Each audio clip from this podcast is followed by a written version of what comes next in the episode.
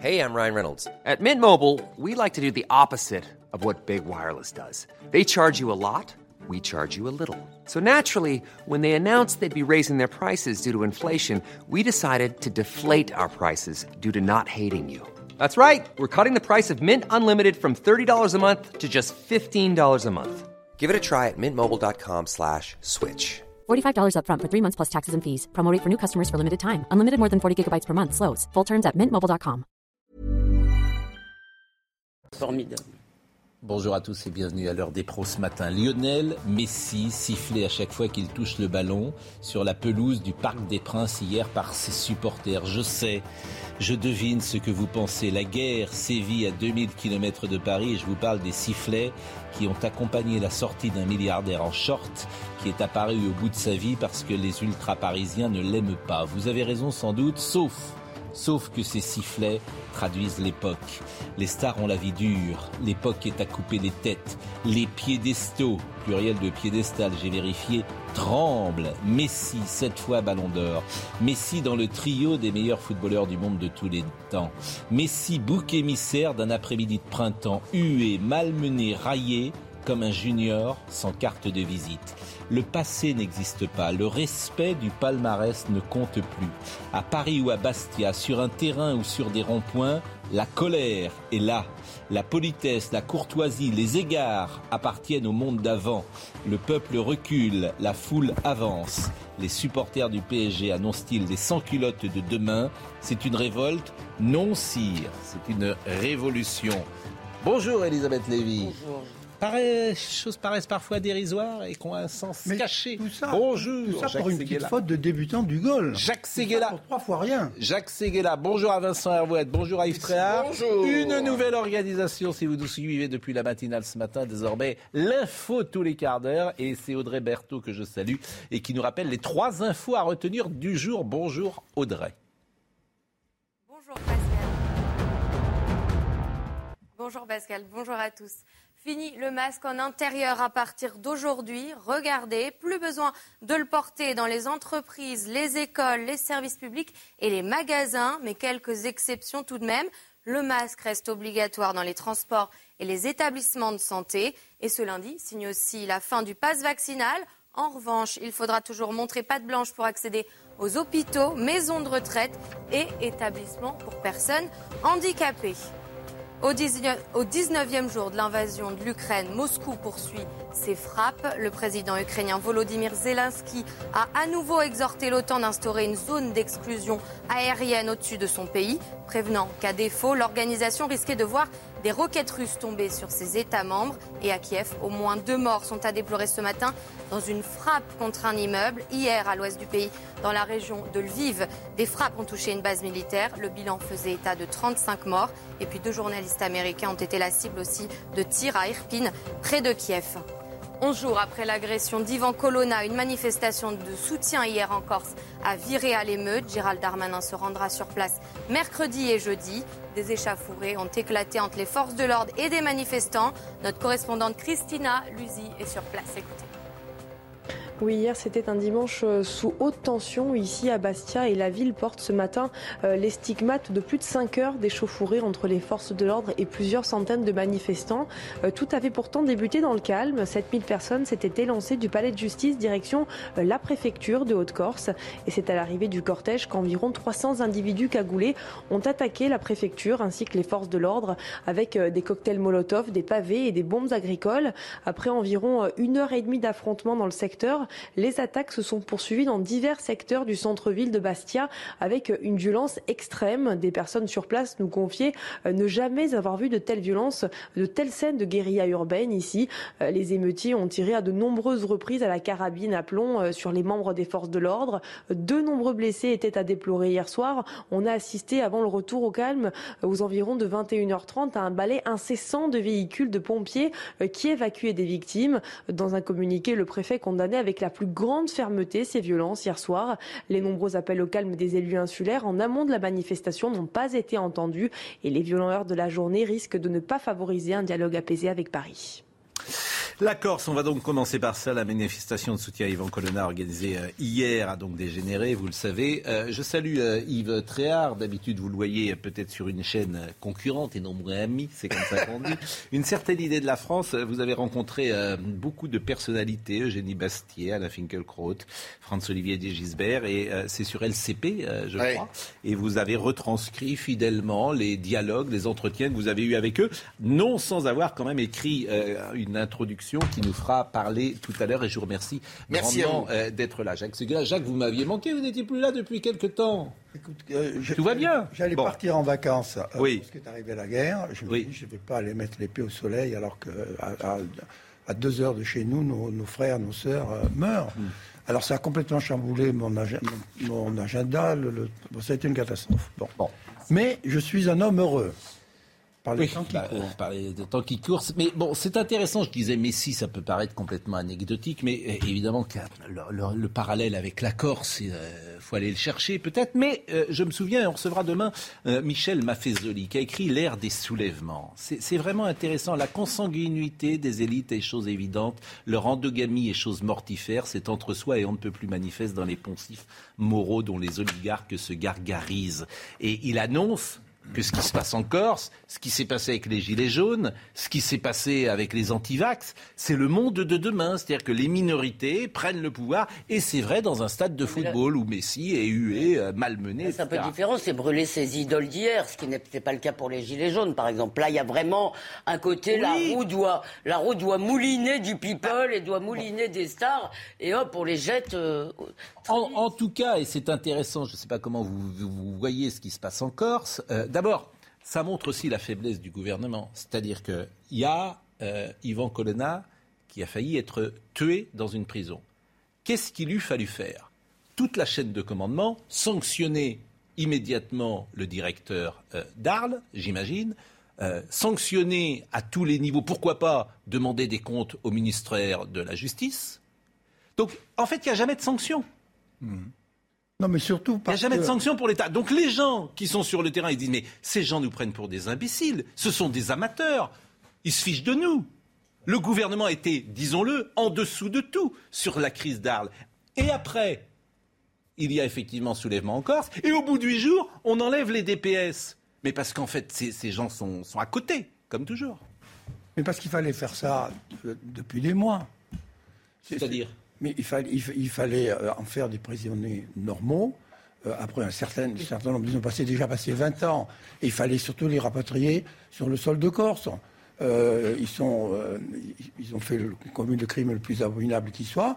Ils, ont, ils, ont, ils ont payé le prix. Ils ont le droit d'être à côté de leur famille. Il y a, un changement, il y a un changement de doctrine. Hein, il y a un changement de doctrine en France. Parce que il y a, je suis désolé, j'ai bien couvert les histoires corses dans les années, au tournant des années 2000 il y avait, euh, je dirais, une jurisprudence pasquois, c'est-à-dire qu'il fallait être intraitable avec les, autonomistes et les indépendantistes corses. Oui. Intraitable. Mm. C'est-à-dire que c'était des gens qui en voulaient à la République, qui en voulaient à l'unité, puisqu'on est jacobin. Quoi qu'on dise, on est, on est dans un pays qui est hyper jacobin. Bah, c'est pas parce qu'on veut l'unité qu'on est jacobin. C'est en train de. Euh, aujourd'hui, ça a changé depuis quelques années, et je vois des gens, y compris à droite d'ailleurs, qui sont pour un régionalisme affirmés et qui sont favorables à ce qu'on rapproche les, détenus euh, Corse notamment, c'est ce qui va de, de, l'île. Effectivement, c'était impossible, inenvisageable avant. Non mais Yves, Elisabeth, jugement. Elisabeth je, je constate. Je, je, non mais d'accord, mais le problème c'est quand même de le faire sous la pression de la rue. Bah c'est de le faire, c'est ce qu'a dit, c'est ce que vous avez dit, me semble-t-il.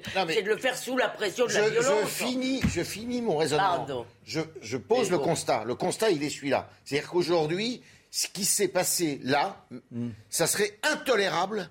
Intolérable. On n'aurait aucune excuse pour, euh, pour Colonna et pour ses, deux camarades. Mais Yves, j'entends. se détestent entre, entre parenthèses.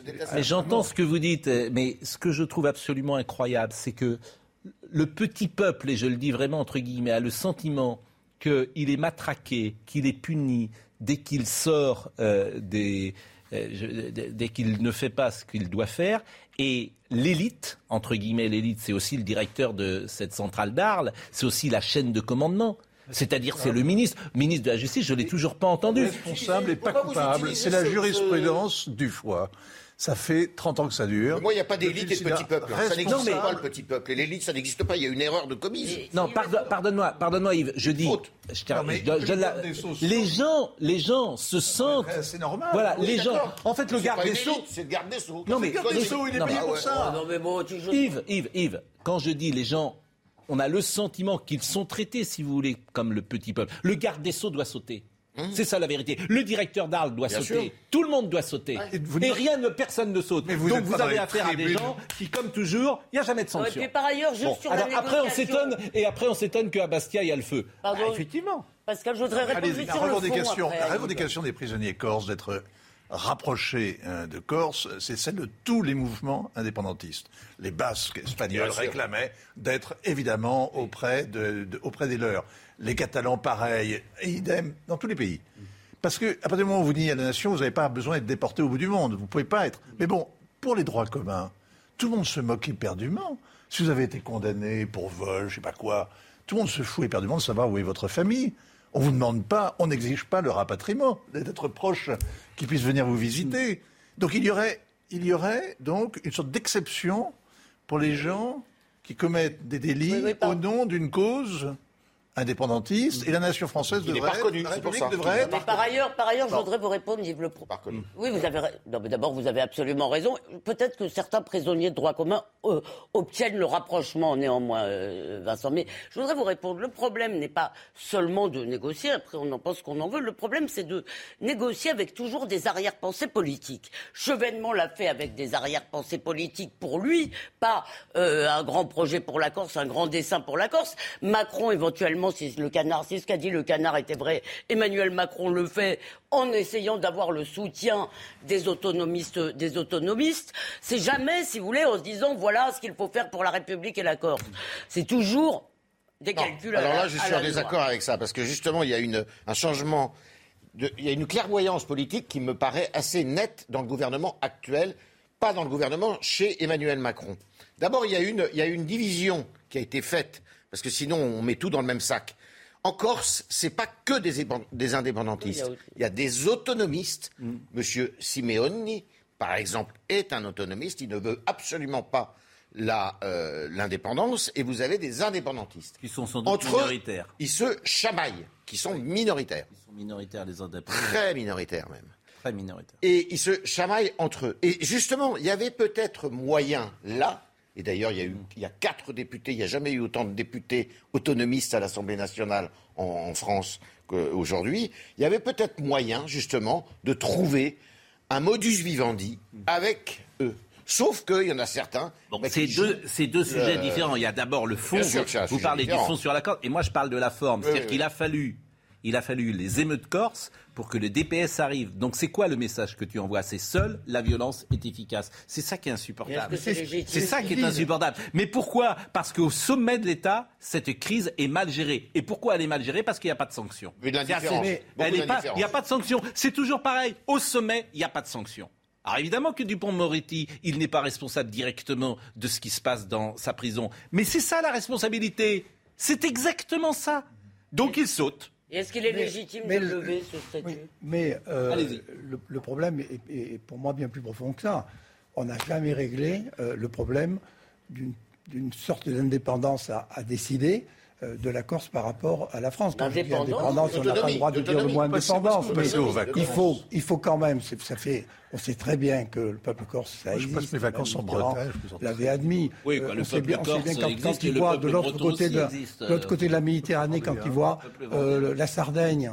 Euh, qui, de qui a San- trouvé euh, son équilibre avec l'Italie, etc. La Sardaigne est une italienne, non euh, à ma Mais oui, mais il y a- connaissance il y a- il y a- il y a- il ne se passe pas en Sardaigne, ce qui se passe en Corse. là. Non, d'autonomie. mais il ne faut pas dire le mot indépendance à, à coucher à Corse, mais pour me faire comprendre, il faut trouver. Ah euh, non, excuse-moi, il y a une différence entre indépendance et pas indépendance. Il faut trouver un statut euh, qui donne le plus de liberté, auto- auto- d'autonomie, qui donne le plus de liberté. croyez que les Corses possible veulent tous Et ça d'identité suis pas possible, euh, un, un peuple qui ne se, ça s'agira le Jean-Paul, jour où il aura ça. Jean-Paul- euh, sous Sarkozy. Oui. Jean-Paul Nascimento, je vous propose Ah. de l'écouter. Il était avec nous ce matin et il vous livre cette analyse.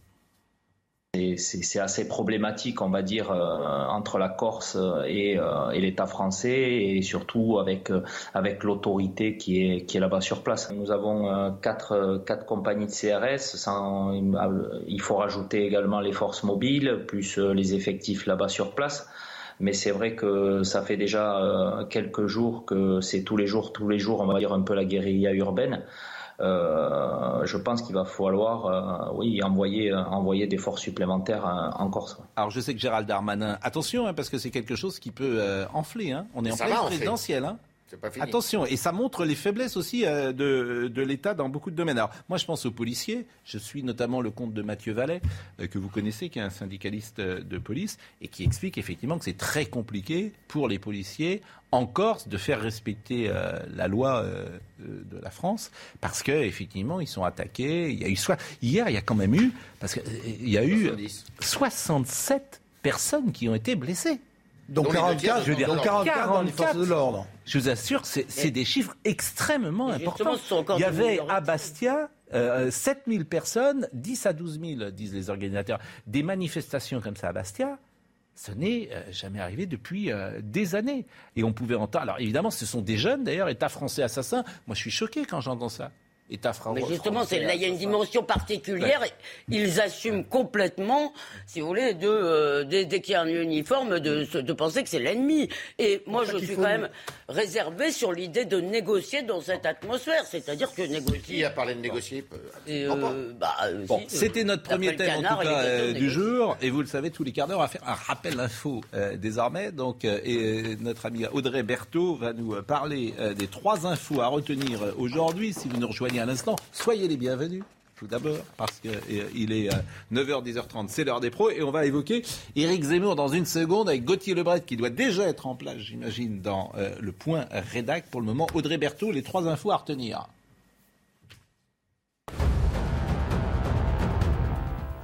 Alors que la Corse est le théâtre de violence depuis l'agression d'Ivan Colonna, le ministre de l'Intérieur a appelé à un retour au calme sans délai. Gérald Darmanin se rendra en Corse mercredi et jeudi. Le ministre de l'Intérieur souhaite ouvrir un cycle de discussion avec l'ensemble des élus et des forces vives de l'île. Et au 19e jour de l'invasion russe en Ukraine, à Kiev, au moins deux morts sont à déplorer ce matin dans une frappe contre un immeuble. Hier, à l'ouest du pays, dans la région de Lviv, des frappes ont touché une base militaire. Le bilan faisait état de 35 morts. Et puis deux journalistes américains ont été la cible de tirs à Irpin, près de Kiev, et l'un d'eux est décédé. Après Facebook, c'est au tour d'Instagram d'être bloqué en Russie. C'est une nouvelle étape du pouvoir russe qui s'efforce de contrôler strictement les informations sur le conflit en Ukraine. Le, rafraîchissement de l'application était donc impossible ce matin, alors que pour certains influenceurs et petites entreprises, ce réseau social est une source de revenus non négligeable. Enfin, une vidéo circulant sur les réseaux sociaux depuis hier montre un homme qui semble être le journaliste Olivier Dubois, otage d'un groupe djihadiste au Mali depuis près d'un an. L'homme, qui apparaît en bonne santé, demande au gouvernement français de continuer à faire son possible pour sa libération. La provenance de cette vidéo et la date à laquelle elle a été tournée sont encore inconnues. Merci Audrey. Euh, on va parler d'Éric Zemmour dans une seconde. Je conclus avec la Corse parce qu'on a deux euh, avocats qui nous écoutent. Je dois dire que ce sont aussi deux, amis d'une certaine manière, je les connais bien. Ils sont pas tendres avec ce que vous avez dit euh, euh, dans cette première partie, et notamment Pascal Pierre Garbarini qui me dit le rapprochement des prisonniers répond à des règles juridiques précises. Je crains que certains que certaines échappent à votre à vos invités. Bon, c'est vrai qu'on euh, n'est pas aussi pointu, sans doute, que Pascal Pierre Garbarini, je vais dire pourquoi. qui a été l'avocat d'Ivan Colonnet. Et puis je salue également Jean-Pierre Versini Campingui que, voilà, que vous connaissez, qui sont deux avocats célèbres et deux avocats corses, vous l'aurez Pourquoi on ne peut pas la reprocher Parce que l'État refuse de leur accorder le statut hmm. de euh, délinquant politique. et, les prisons corses ne sont pas équipées pour ça. Oui, mais euh, la, la prison d'Arles, si vous me permettez. Euh, bien sûr, mais, la prison d'Arles, c'est encore pire. Alors, Éric Dupont-Moretti, je rappelle qu'il a été l'avocat d'Ivan Colonna, c'est peut-être pourquoi il garde le silence, mais je le maintiens, c'est-à-dire que quand les décisions ne sont pas prises et les sanctions ne sont pas prises, elles déclenchent sur le terrain forcément bah, des mécontentements ou des euh, colères. Éric Zemmour, je suis avec euh, notre ami Gauthier Lebret et on va parler notamment de quelque chose qui a beaucoup fait parler, cette mise en scène ridicule. Et je crois qu'Éric Zemmour lui-même n'était pas très content de, de, sympathisants qu'il aurait croisés au hasard dans une station d'essence et en fait c'était une sorte de mise en scène et de coups montés. Donc on en parlera avec vous, euh, Gauthier Lebret, dans, dans, un instant. Mais d'abord, euh, on va revenir sur euh, l'épisode de l'œuf peut-être, puisqu'il était en déplacement à Moissac, dans le Tarn-et-Garonne. Il a été accueilli par un G2 à la descente de, de voiture. Ce déplacement a été marqué par le ralliement euh, du maire euh, du Rassemblement national de Moissac, Romain Lopez, à son parti Reconquête. Donc vous voyez ces images.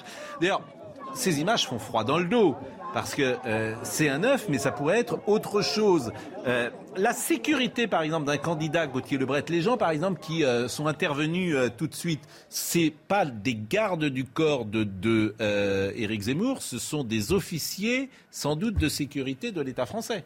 Alors il y a deux, euh, deux, cercles. Il y a effectivement le premier cercle qui est celui du SDLP, le monsieur qui tient eh bien, la porte à Éric Zemmour et qui est donc rattaché au ministère de l'Intérieur. Et il est en train de serrer la main eh bien, du deuxième cercle, du deuxième cordon de sécurité qui est le service d'ordre local. Et quand les deux hommes se serrent la main, et donc eh bien, il faut dire il y a une défaillance, il y a un manque d'attention très clair de leur part, c'est à ce moment-là que l'individu, que l'homme d'une soixantaine d'années qui avait un, donc un enfant handicapé qui a dit avoir été choqué par les propos d'Éric Zemmour sur l'inclusion des enfants handicapés à l'école, et eh bien c'est à ce moment-là qu'il vient lui écraser un œuf sur le crâne. Et il l'a rencontré ensuite Absolument, Éric Zemmour a refusé de porter plainte. Il a demandé à le rencontrer. Il a donc fait un meeting à Moissac. Éric Zemmour, voilà, on voit une photo de cette rencontre qui a eu lieu après le meeting d'Éric Zemmour pendant moins d'une dizaine de minutes dans les loges de ce meeting. Qu'est-ce qui s'est dit entre les deux? Eh bien, écoutez, euh, l'homme qui lui a écrasé euh, un œuf sur le crâne s'est excusé. Et puis, ensemble, ils ont euh, échangé sur l'inclusion des enfants handicapés, puisque, comme je vous le disais, cet homme avait un enfant handicapé. C'est toujours, toujours, pareil. Moi, j'ai l'impression, pour le coup, que euh, les propos d'Éric Zemmour avaient été volontairement, parfois mal traduits, mal interprétés. Euh, il ne disait pas du tout qu'il fallait exclure les euh, enfants handicapés. Il disait parfois, et, et on avait cité des exemples, et moi j'ai eu beaucoup de gens qui nous ont appelés là-dessus, qui disent que parfois c'est mieux pour un enfant de se retrouver dans une situation où euh, l'entourage, euh, comment dirait, plus adapté à répondre à sa difficulté. Ce qui était un peu une phrase de, bon sens, notamment, pour euh, les écoliers. On avait cité les écoliers dyslexiques, dyspraxiques, ceux qui ont tous les 10. C'est mieux parfois qu'ils soient ensemble pour apprendre, parce qu'autrement, ils sont largués si vous les mettez avec euh, les autres. Parfois, c'est tout simplement pas réaliste. Oui. C'est tout simplement parfois, pardon Jacques, pas réaliste pour certains handicaps, surtout au collège et au lycée, de penser, oui. si vous voulez, c'est juste pas réaliste. Donc, euh, ben alors. Euh, Enfin, quand c'est Éric Zemmour, si vous voulez, on, on prend l'interprétation la pire, la plus malveillante oui. de ce qu'il dit. Daniel Cohn-Bendit avait quand même dit cette phrase extraordinaire. Même Hitler n'avait pas osé vouloir exterminer les handicapés. Oui. Donc, si vous voulez, dès que c'est Zemmour, c'est une caricature absolument délirante. Je suis assez d'accord Zemmour, avec vous. Zemmour paye, euh, hélas pour lui, son entrée en campagne, qui a été trop extrémiste. Mm teinté un peu de haine, en tout cas, c'est les premières répercussions qu'on voulait en donner certains journalistes. Et il a un marqueur qui est accroché à, à ses basques euh, d'extrémistes de, de, et il n'arrive pas à en sortir. Euh, ah, c'est exactement. Je peux comparer ça.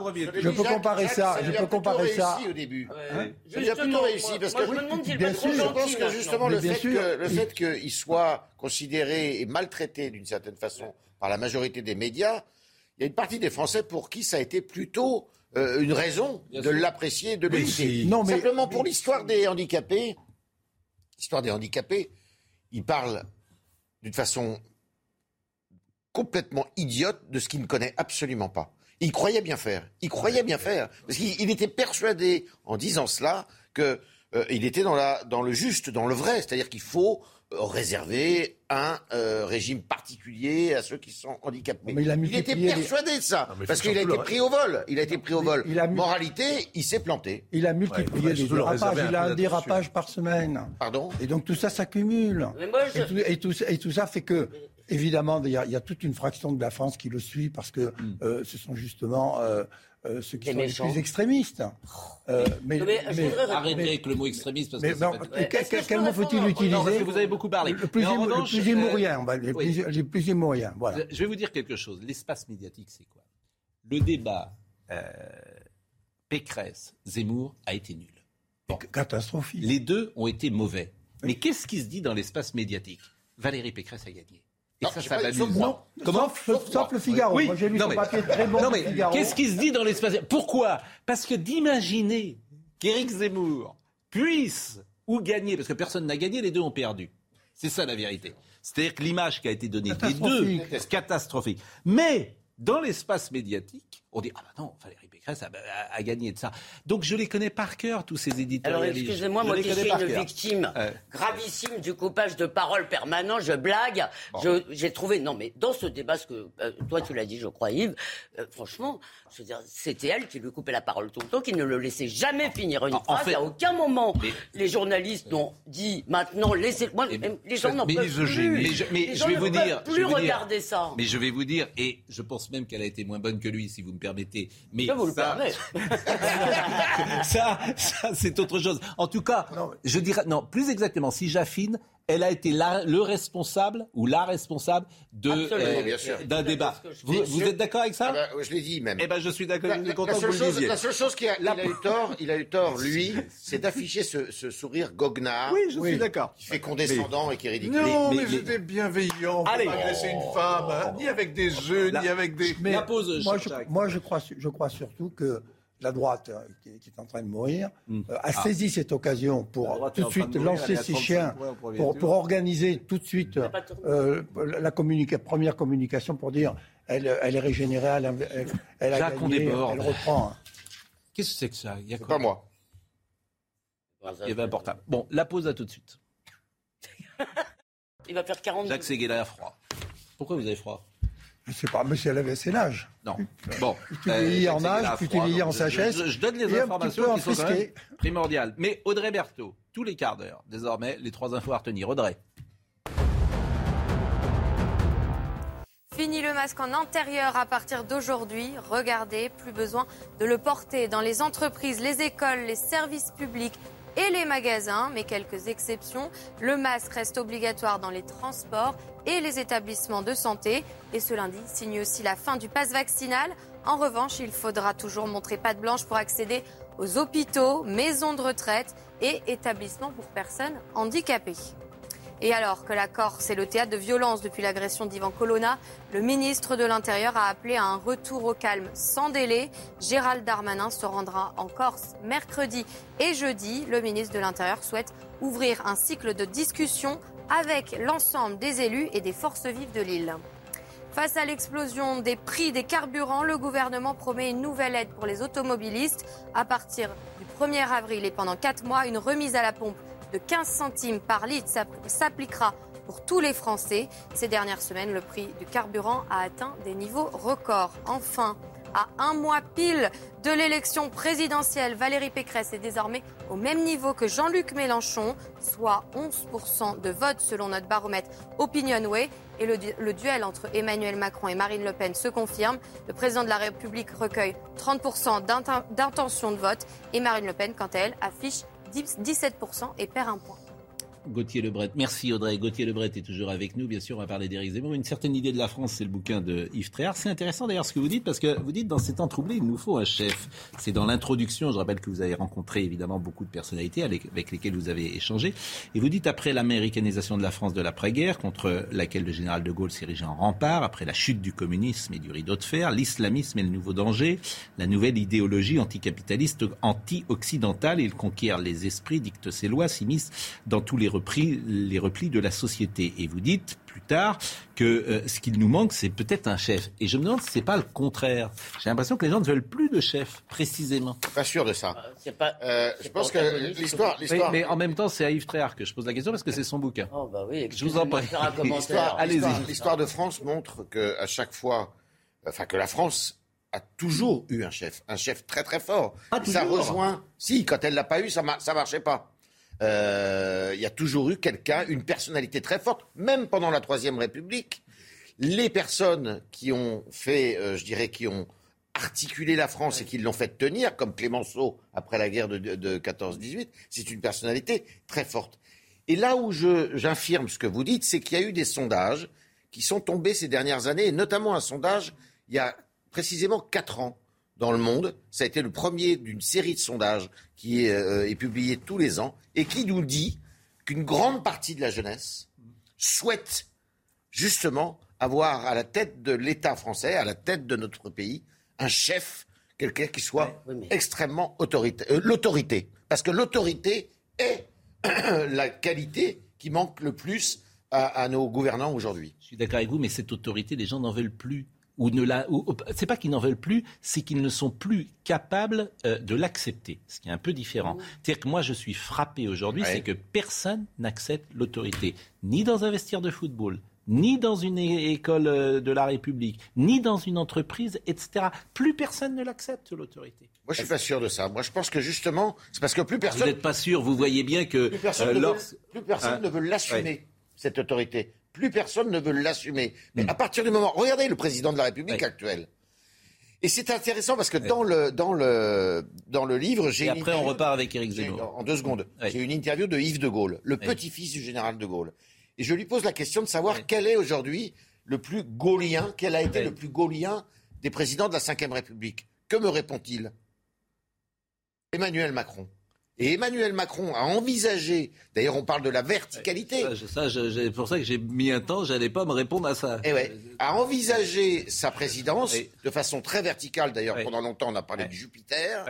Et euh, c'est vrai qu'il a eu la geste gaulienne. Je ne sais pas si ça marche, mais en tous les cas, il a la geste gaulienne. Oui, mais euh, comment dire, il faut que de l'autre côté euh, de, de- de- de la transmission du- du- de, de celui qui émet, du récepteur, faut que les gens acceptent euh, cette geste gaulienne. Et je suis pas sûr que Emmanuel Macron, les gens acceptent qu'il soit dans ce rôle, si vous me C'est permettez. une question de Ah, légitimité. c'est une question de- On va parler d'Éric Zemmour euh, tout de suite après, mais c'est vraiment intéressant. Je vous parlais de l'histoire de l'autorité. Ouais. Moi, je cite souvent le même exemple, c'est-à-dire que dans les classes, le problème pour les profs, c'est pas tant les élèves, c'est les parents.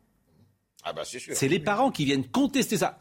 Jacques, on part euh, sur Éric Zemmour, parce qu'autrement, euh, on n'en finit pas. Donc, Éric Zemmour, euh, faut de, là, faut de l'autorité. Là, il faut de l'autorité. Faut de Il faudrait l'autorité. qu'elle soit légitime. C'est ça le problème avec l'autorité, c'est quand elle fabrique pas de légitimité. Voilà, Il n'est pas vous l'avez dit. deux Pas, fois. pas pour nous interrompre comme ça, non pas pour nous interdire de parler, non. bah non. Il y a une discussion, elle est intéressante, on a envie d'y participer et de l'approfondir, oui, c'est vrai. Il faut une autorité pour s'opposer à l'autorité. Faites vous jouer votre autorité, euh, Pascal. Mais si, mais si. Je, je- je laisse parler les gens, puisque par définition, je les laisse s'exprimer. Et puis après, j'enchaîne. Euh, Gauthier Lebret, Pascal. racontez-nous cette mise en scène ridicule. Parce que alors là, franchement, ce qui s'est passé quand même avec les automobilistes euh, qui étaient, euh, qui feignaient. Alors on va voir les images. Donc il y a des automobilistes qui arrivent dans une station-service et il y a Éric Zemmour qui arrive à ce moment-là. Et Éric Zemmour est surpris de voir autant d'automobilistes qui sont ralliés à sa cause. Mais en fait, tout ça, donc il, il, enchaîne la, discussion. Mais paraît-il, et c'est pour ça que vous m'intéressez, il est furieux, Éric Zemmour. Et il va remettre les pendules à l'heure parce qu'il n'est pas du tout d'accord avec cette mise en scène. Vrai ou pas? Ah oui, son entourage nous a dit effectivement, il est parti euh, de la station euh, service euh, très énervé. Il y a des débriefs hein, tous les lundis après les déplacements d'Éric Zemmour les week-ends et effectivement, ça va très certainement, même complètement certainement, faire partie du débrief. Et Éric Zemmour est assez remonté contre ceux qui ont organisé cette séquence. C'était donc trois automobilistes qui ont eh bien bloqué la station euh, service, des automobilistes qu'il avait déjà croisés à Moissac. Donc nous aussi, les journalistes, on les avait déjà vus. Donc quand on les a revus à la station service, bon bah on a tous été surpris. On a bien compris euh, euh, que c'était de la mise en scène. L'entourage d'Éric Zemmour a même reconnu que c'était que ça faisait village euh, Potemkin. Les automobilistes faisaient semblant de faire le plein. Et puis ces trois automobilistes, où est-ce qu'on les a retrouvés ensuite? Au meeting d'Éric Zemmour. On a quelques photos d'ailleurs que Charlotte Gorzala nous a sorties. Donc effectivement, ça faisait vraiment mise en scène. Et puis c'était vraiment nous prendre pour des jambons parce que les journalistes, on a tout de suite reconnu les voilà, vous voyez les, les automobilistes qui étaient au meeting d'Éric Zemmour. On voit la dame à gauche, là, on va la revoir d'ailleurs. Elle est à la station-service et puis on la revoit dans, dans le meeting. Donc là, vous avez raison. Comment l'expression que vous avez utilisée, c'est quoi, Gauthier Nous prendre pour des jambons voilà, oui. Ah oui, ça. Ça rappelle l'Observatoire et Mitterrand. hein. Non, ça rappelle, ça rappelle Balladur avec euh, pre- prenant un la le pire. Et ça rappelle Giscard aussi. Giscard, après avoir perdu l'Élysée, il est allé faire le plein. Il n'avait plus de chauffeur. La, la gauche lui avait retiré même son chauffeur. Et il arrive là sur son service et il fait le plein. Il y a un type qui le regarde et qui dit Tiens, c'est Jacques Legras. La caméra invisible. Raconté par Giscard, c'était irrésistible. Jacques Legras. Combien on est à se souvenir de ce Ah bah oui, caméra oui, oui. Jacques Legras. Jean-Paul Roulant, qui doit nous Eh regarder, parce qu'il nous regarde de temps en temps. Euh, il y avait Jacques Roulant, Jean-Paul Roulant, Pierre Tchernia, la Pierre caméra invisible, oui. Pierre Belmar. Et Valéry Giscard d'Estaing. Bon, euh, écoutons, euh, écoutons un, un automobiliste qui était, qui était là et qui était là, mais bon, Un vrai, là? Un vrai. J'ai entendu qu'il venait dans la, dans, dans la région, comme c'est pas souvent qu'il y a des déplacements, bah, je passe par là, etc. Euh, je me suis dit, bah, je vais aller voir. Donc voilà, donc je l'ai vu à Moissac tout à l'heure, euh, et en passant faire le plein, bah, voilà quoi, pan. Donc c'est incroyable, 100% des automobilistes là sont sympathisants en fait de Éric Zemmour. Ah bah écoutez, je sais pas, le hasard fait bien les choses, peut-être parfois, je sais pas. Bon, vous aviez rendez-vous ici? Hein? Vous aviez rendez-vous ici? Ah non, je passais par là pour rentrer à Montauban pour déjeuner, c'est tout. Bon, euh, Monsieur Jacques, la communication. Franchement, vous la trouvez comment globalement cette Cata- communication? Catastrophique. Je, je pense que c'est une, une- une campagne euh, mornée et euh, qui, qui a enfanté des zombies. C'est extraordinaire. C'est comme, un match de, nuance c'est, c'est- c'est comme un match de boxe. hein. Ils sont tous dans un match de boxe. Alors il y, en a deux qui se castagnent sur le, sur le match de boxe. Et puis assis à côté, il y a le vrai champion qui est déjà champion avec sa ceinture. Il dit mais pourquoi il se casse la gueule? De toute façon c'est moi. Hmm. Donc euh, c'est, terrible. Mais c'est terrible pour, pour, la- pour les jeunes qui sont. Et par exemple, la, la- la fiche de campagne de Valérie Pécresse qu'on a vue l'autre jour, le courage de faire, vous trouvez que c'est un bon slogan? C'est un son qui est, un son de Chirac. Ils, ils volent leur slogan euh, aux autres. C'est le courage. C'est un slogan Mais de oui, Chirac, bien sûr, c'est Jean-Michel de Boudard, mon associé, qui, a, qui avait écrit ce slogan-là. Bien sûr. Bon, euh, donc c'est un bon slogan en même temps. Non, On a le droit de reprendre non, un c'est slogan. un bon slogan il y a, il y C'est a pas parce 30 qu'il a ans. été utilisé. Oui, c'est un bon slogan il y a 30 ans. Oui, mais ça veut dire que en même temps, c'est très significatif. Ce que vous dites, c'est qu'on ressort les mêmes, les mêmes, sur- les mêmes slogans. Parce non, mais que- c'est- c'est une campagne mornée parce que euh, elle est déjà jouée. Et la lettre aux Français d'Emmanuel Macron, elle vous a pris? Elle vous a plu? Je préférais celle de Mitterrand, Oui, mais moi je suis ravi qu'il ait gardé l'idée de faire une lettre aux Français. Mais c'était Je pas crois la à la puissance de l'écrit, Oui. dans ce monde d'images où, où tout s'envole, où, où on ne retient rien. Rien ne vaut le mot dit. Moi, je Elisabeth sur les slogans, Lévy. juste sur les slogans, je Elisabeth parle sous contrôle du communicant, mais je trouve toujours que c'est des lieux communs parce que qui pourrait s'y opposer? Vous connaissez quelqu'un qui est contre le courage de faire ou quelqu'un vous Non, mais n'importe quel de- slogan, c'est des sortes d'évidences partagées par tout le monde. Et Il faut dire le plus important. Euh, euh, le slogan ne sert plus à rien aujourd'hui ah bah voilà. parce que euh, Michel Rocard et François Mitterrand ont interdit la publicité politique en France, ce qui est un scandale. On est la seule démocratie, alors qu'on a inventé la, la communication et inventé la démocratie, Ouais. où les, les politiques Ah bon sont privés de campagnes euh. Et vrai que et- Donc, euh, à l'époque, une affiche, Oui, une affiche et, et- et- et- et une- et un slogan apporter, apporter un caractère à la campagne. Aujourd'hui, tout ça se passe dans les réseaux sociaux et, et- et- s'autodétruit. Et là, là, comment dire, là, là, j'ai une image d'ailleurs à vous montrer, euh, une image où on va voir euh, Éric Zemmour, je crois, avec euh, Marion euh, Maréchal. C'est une image, voilà, Éric Zemmour, Marion Maréchal, unis pour la France, c'est la France unie. Oui, ben, encore un slogan de, de Mitterrand. J'y j'y peux rien. Unis, bah, Mais c'est pas la même chose. même- unis. bah oui, mais c'est les mêmes mots. Qu'est-ce que vous voulez faire, vous, comme slogan nouveau? Moi, j'avais un beau slogan Oui, qui était L'union fait la France. Que, que, Ouais, ouais, je- que je- pas que je donne à, que je donne au président. Ouais. Et puis je m'aperçois ensuite, en grassant un peu le net, que euh, c'était déposé. Je dis comment quelqu'un a déposé un Ouais. Qui l'a déposé Jacques Attali. Ah. Donc, donc euh, j'étais battu pourquoi au Jacques. Attali Mais, mais- mais- mais pourquoi il voulait se présenter, l'Union pour la Je France sais pas, il l'a déposé Et- parce qu'il et passait vous le connaissez, Jacques Attali, pourquoi vous lui avez- quelqu'un, euh, voilà. Ce qui est intéressant chez Zemmour, c'est qu'il a Ouais. changé de slogan parce que Ouais. euh, Ouais. lui, c'était l'union des droites. Ouais. Et on lui en a fait le reproche en disant, Ouais. mais c'est a- notamment, euh, notamment a euh, Marine Le Pen qui lui en avait fait le reproche en disant, Ouais. mais lui, il veut l'union des droites, moi, je veux l'union des Français. Et Ouais. du coup, il a changé. Il y a un joli slogan, c'est la France que j'aime. Pour, pour, euh, Oui. C'est une pour- chanson de Michel Delpech, ça, plus qu'un slogan. Non, mais, non, mais quand même. La quand France même que j'aime. a- Oui, mais ça, Alors moi, je vais vous dire. Il y a, il y a un peu de Moi- tendresse. hein. Il y a un Oui, mais bon, il est plus le temps. et on- et C'est plus le temps de la tendresse. Voilà. Moi, j'en ai un peu assez de- Oui, du oui, temps de la sûr. tendresse. La tendresse, c'est une jolie chanson de notre ami Daniel Guichard. La tendresse. Mais bon. Non, mais- en revanche, Non, mais Marine Le Pen. moi, je veux faire. gagner- L'amour vache. Je veux faire. Il faut faire pour le coup, Valérie Pécresse. elle- je trouve son slogan excellent. Non, mais Vous Marine voyez Le Pen planche. Le bon, courage de faire. Marine Le Pen, elle fait une Pourquoi campagne. faire aussi? Marine Le Pen, Ouais. elle fait une campagne hydredon. Elle se planque. Oui. Elle est douce. Euh, elle a été dédiabolisée par le magnifique cadeau que lui a fait euh, Zemmour. Et c'est pour ça qu'elle reste en haut et qu'elle a toutes ses chances d'arriver à la finale, même si.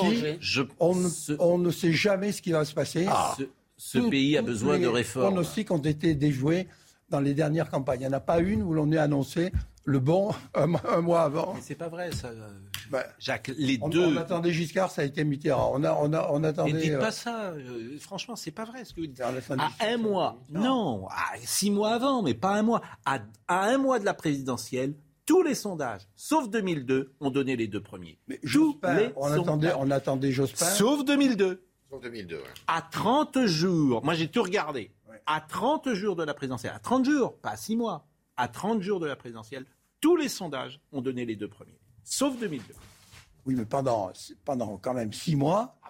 D'accord, mais là on est à un Là, mois. on est à 30 jours. On est à 30 jours. Donc pour le Non, mais- moment, on verra. Pour le moment, c'est Macron, Le Pen. Et ben on verra si c'est euh, si c'est Tout, tout peut changer. Et c'est vrai Tout que peut tout changer. se joue, 9h44. tout se joue le dernier mois et même le dernier jour, puisque le, mat- le matin, il y a 10% des Français qui se lèvent sans savoir pour qui ils vont voter. Ah, moi, vaguement de droite, vaguement de gauche, mais ils ne savent même pas le, le- le Mais- nom des candidats qui Et sont même en- quand j'ai voté, moi je sais même pas pour qui j'ai voté souvent. Donc même après.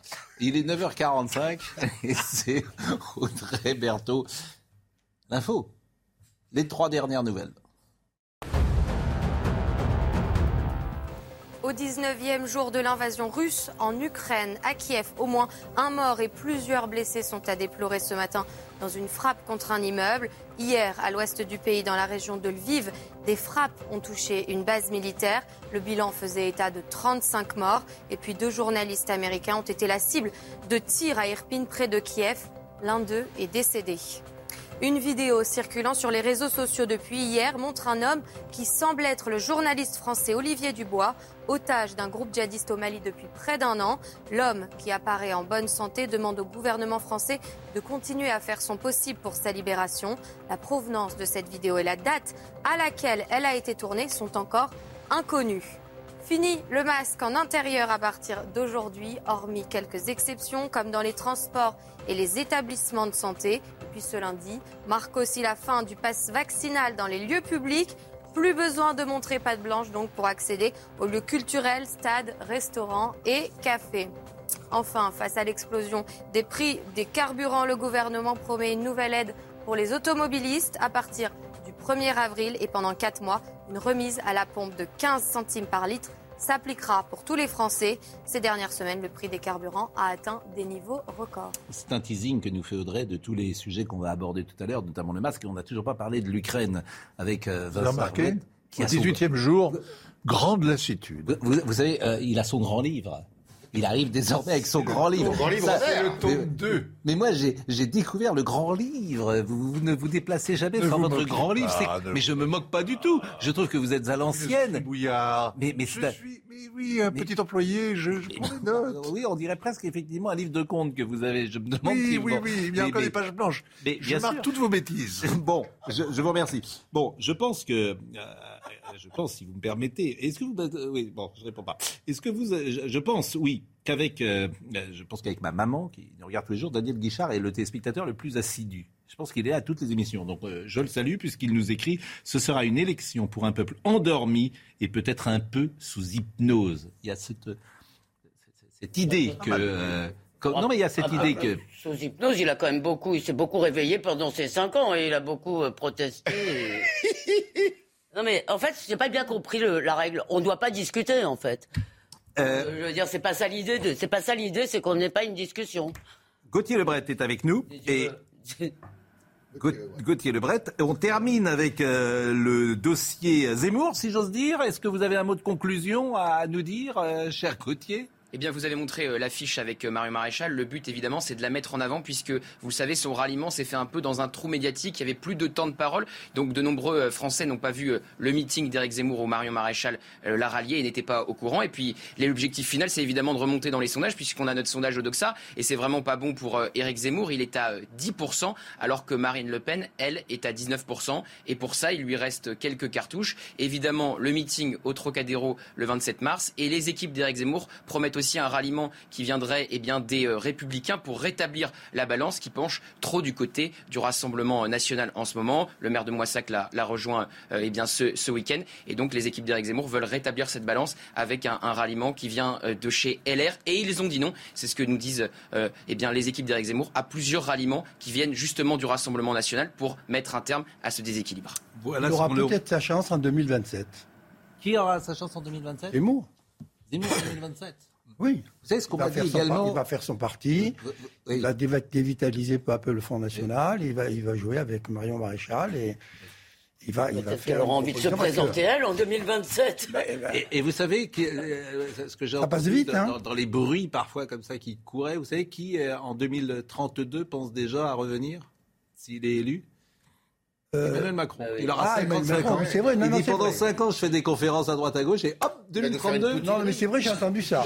Je, bien entendu sûr, ça, absolument. Je confirme. Je reviens. bon, euh, juste un mot sur l'essence, peut-être, euh, sur le prix du carburant. Je voulais qu'on écoute Eric de Ritmaten là-dessus, sur le prix des, des carburants qui a baissé. Paraît-il, c'est pas une bonne idée. Eric de Ritmaten. C'est peut-être l'erreur du gouvernement. Hmm. Il a voulu faire plaisir, il élargit. On vient de le voir, ça coûte très cher, encore 2 milliards, ce qui fait une facture totale de 24 milliards hein, si on ajoute le gel du prix de l'électricité et du gaz. Donc c'est encore de l'argent public et cette accoutumance, j'allais dire, parce que plus vous ouvrez les vannes, plus vous donnez l'impression que c'est facile, il suffit de donner de l'argent, eh bien ça peut se répéter dans le futur parce que rien ne dit que le carburant rebaissera. Ce sera dur après, euh, lorsque au mois de juillet on dira aux Français fin juillet, bah ça y est c'est fini, les 15 centimes vous les avez plus, ça sera pas facile. Donc c'est effectivement une erreur peut-être de donner à tout le monde cette offre. Il aurait fallu la concentrer sur les plus modestes. Les gros rouleurs, d'ailleurs, je précise que les gros rouleurs, ils auront droit à un repêchage. Le gouvernement a dit après les élections, on s'attaquera justement à cette question de ceux qui sont les professionnels, qui, les pêcheurs aussi seront concernés par des aides supplémentaires. Donc vous voyez, ça veut dire qu'il y a deux tiroirs, un premier pour tout le monde, un deuxième pour les gros rouleurs. En attendant, même ceux qui vont, j'allais dire, à Deauville le week-end, ils vont en bénéficier 15 centimes par litre. C'est toujours ça. Bon, non mais de toute manière, c'est une mesure complètement électoraliste. Hein. C'est pas, faut pas, faut pas se poser la question longtemps. Première chose et deuxième chose, il y, a un truc complètement contradictoire et c'est là où on voit quand même la médiocrité du personnel politique et de ceux qui ah. veulent concurrencer le président sortant. Ah. C'est que on est, j'ai cru comprendre qu'on était dans une ère où l'écologie, les économies d'énergie étaient importantes. Mmh. Or, cette mesure, c'est justement une mesure qui favorise et qui encourage la consommation. Donc c'est grotesque. Je dirais c'est et, là vous avez il y en a pas un il n'y en a pas un dans, dans, tous ceux qui essayent de, de, de, prendre la place du président sortant. Mmh. D'abord parce qu'ils sont très mauvais. C'est pour ça qu'on a une campagne électorale qui est très mauvaise. Mmh. C'est probablement la plus mauvaise qui ait jamais existé. Et euh, on peut mettre ça sur le compte de l'Ukraine, sur le compte des gilets de, comment, de la, la pandémie. très mauvaise, par exemple, Marine Le Pen, elle fait pas une mauvaise campagne? Non, non, non. Je, suis désolé de le dire comme ça. Je suis désolé. Il n'y a pas ah de débat passionné. Ah bah oui, mais euh, elle fait pas une mauvaise campagne. Non, non, non, Il y en a qui font parfois une mauvaise campagne. Éric Zemmour n'a pas fait une mauvaise campagne toujours et tout le temps. Il a fait parfois des erreurs, mais les sujets qu'il a mis sur la table étaient intéressants. J'entends bien, mais le problème, c'est que ça n'a pas duré. Valérie Pécresse fait une mauvaise campagne pour le moment. Jean-Luc Mélenchon fait plutôt une bonne campagne. Avec le litre d'essence. Vous voyez, c'est pas. Non, mais. C'est fini avec le litre d'essence. C'est quand même assez extraordinaire. Oui. Non, mais quand même, excusez-moi, c'est vraiment un truc de bobo. Lévy. Oui, Je suis désolé, Yves. Il y a des gens qui ont besoin de leur bagnole pour aller bosser. C'est pas. Non, mais. Bah, c'est-à-dire, vous êtes là en train de dire, oh, c'est le moment de penser à faire des économies d'énergie. C'est pas bien. Il faut penser à ça. Demandez aux gens qui ont besoin de prendre leur bagnole pour bosser. Attendez, mais attendez. Alors là, moi, arrêtez cette posture du peuple populaire de, du peuple contre les élites. C'est pas du tout ce que j'ai dit. pas du tout ce que j'ai dit. C'est moi qui vous le dis. Ce que j'ai dit et ce, que vous ne dites pas, je dis que c'est contradictoire avec le discours ambiant que tiennent la plupart des candidats. Voilà. Bon, les sondages. Tu aurais dû te présenter. Oui. Au moins, il y aurait eu de la vie. Les sondages. de la vigueur. Emmanuel Macron, Marine Le Pen prennent de l'avance sur euh, les candidats. C'est le dernier baromètre Opinionway pour CNews euh, dévoilé. Donc c'est Emmanuel Macron est à 30. Peut-être Il est content, de- mais il est content. On va peut-être pas avoir de deuxième tour. Le hein, Figaro est macroniste maintenant. C'est incroyable. Le Figa- bah, Il y a beaucoup de lecteurs du Figaro. D'abord, c'est pas le Figaro, ce sont des lecteurs qui sont importants. Non mais je parle. Oh, oh, ben oui, oui, ça c'est ça. C'était applaudi. Non mais vous avez raison, mais le, Figaro, le Figaro est macroniste. Enfin, non mais vous avez le droit. Il y a- y, y évidemment euh, un courant euh, qui peut être libéral macroniste dans le. Figaro. ouais. Ok. Euh, donc Marine Le Pen est à 19%.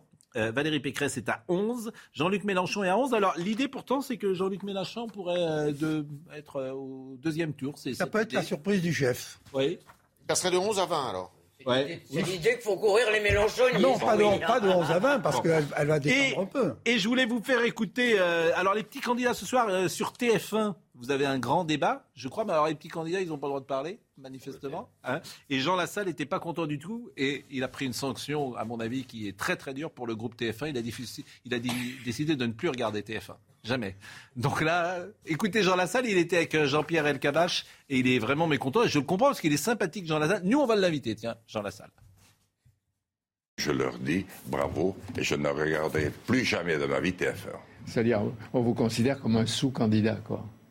Un candidat de merde et inutile. De merde De merde, oui. Comme s'il pouvait avoir, y avoir en France des candidats réels et des candidats de merde dont on n'a pas besoin. Eh ben, il a raison, Jean Lassalle.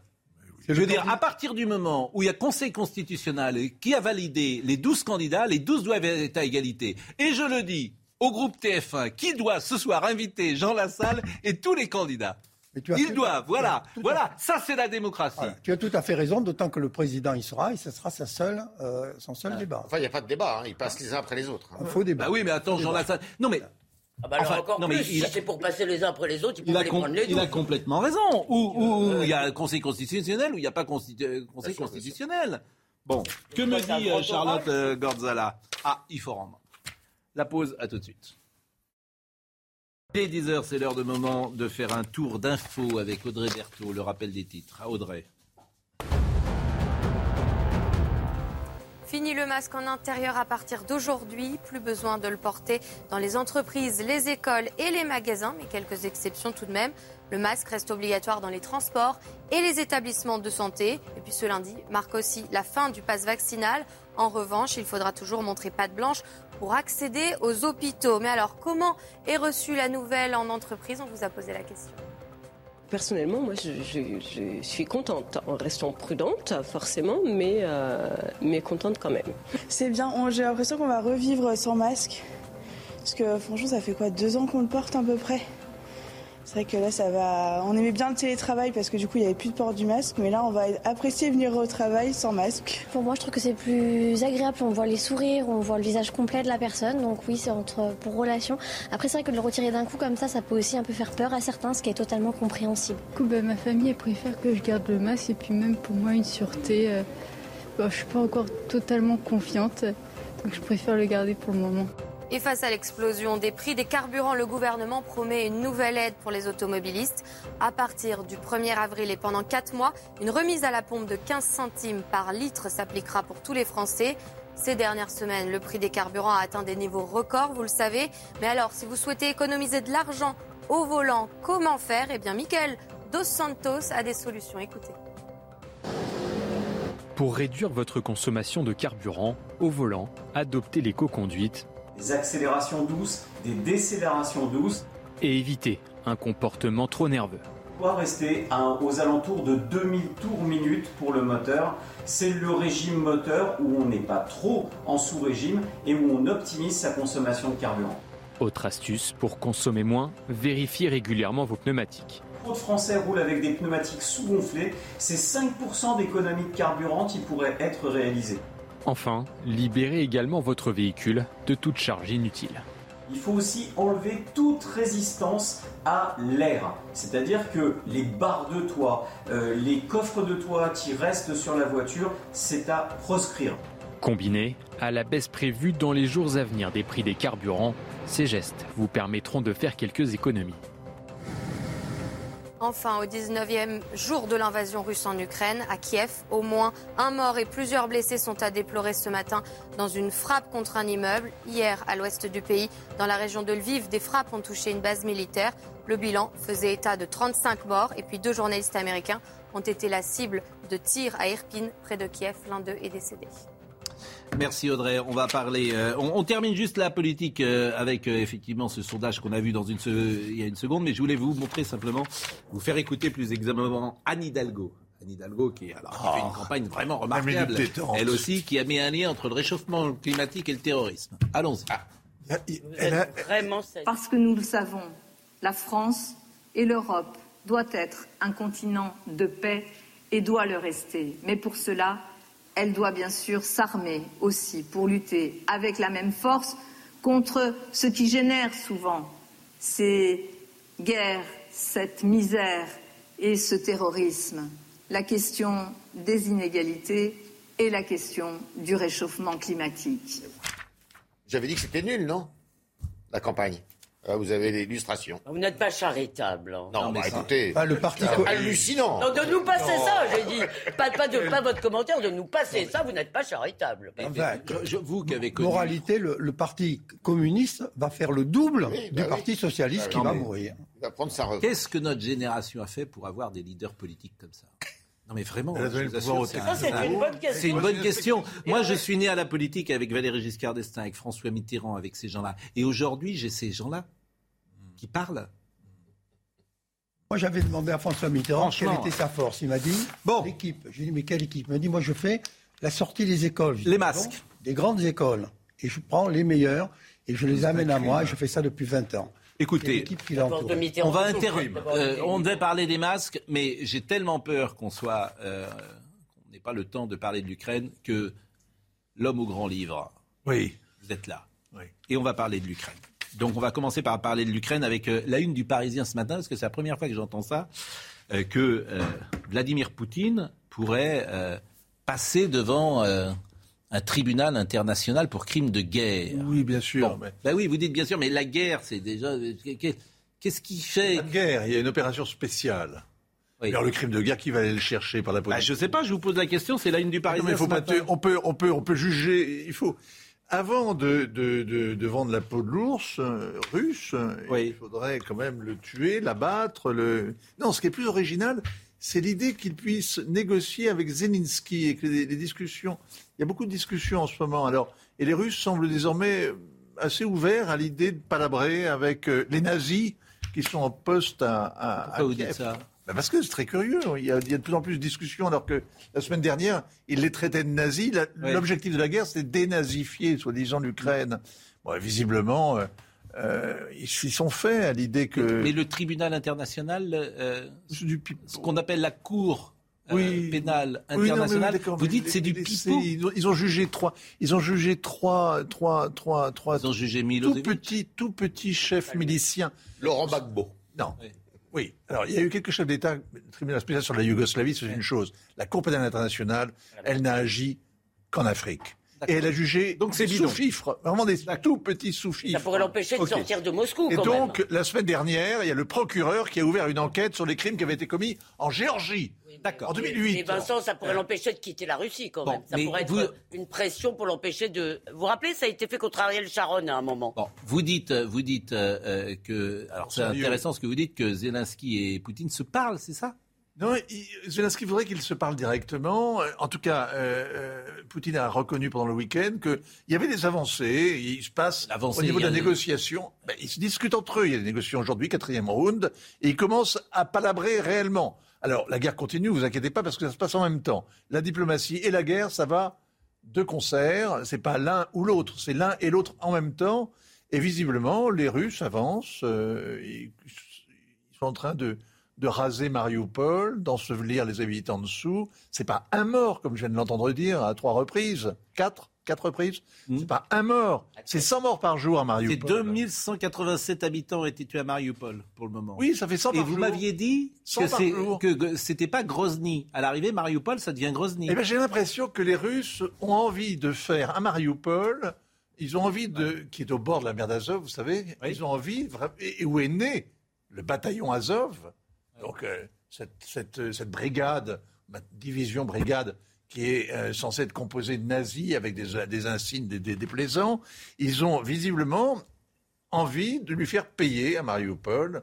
euh, cette, euh, Mariupol, ce c'est stratégique parce que c'est euh, l'entrée sur la un- mer. La mer Voilà. d'Azov, c'est C'est paraît-il. le grand port. Voilà, C'est ce que cherche Poutine, la C'est mer. le lien entre la Le Crimée lien. et le Ouais. Donbass. C'est un port très important. Bon, Euh, euh, sur Mariupol, euh, on a eu ces échanges notamment avec Ivan Rioufol sur cette maternité. Ivan Rioufol, à juste titre, disait attention. Attention aux images. euh, euh, euh, parfois, on a l'expérience de Timisoara et on est parfois manipulé. Bon, et moi, je lui répondais non. Mariupol, la maternité a bien été bombardée. C'est validé par les gens qui sont sur place. Il y a des témoignages, réseaux sociaux ou journalistes. Bon, aujourd'hui, Jean-Michel Cadena, qui est un cadre du Rassemblement national, tout le week-end, il a tweeté cela.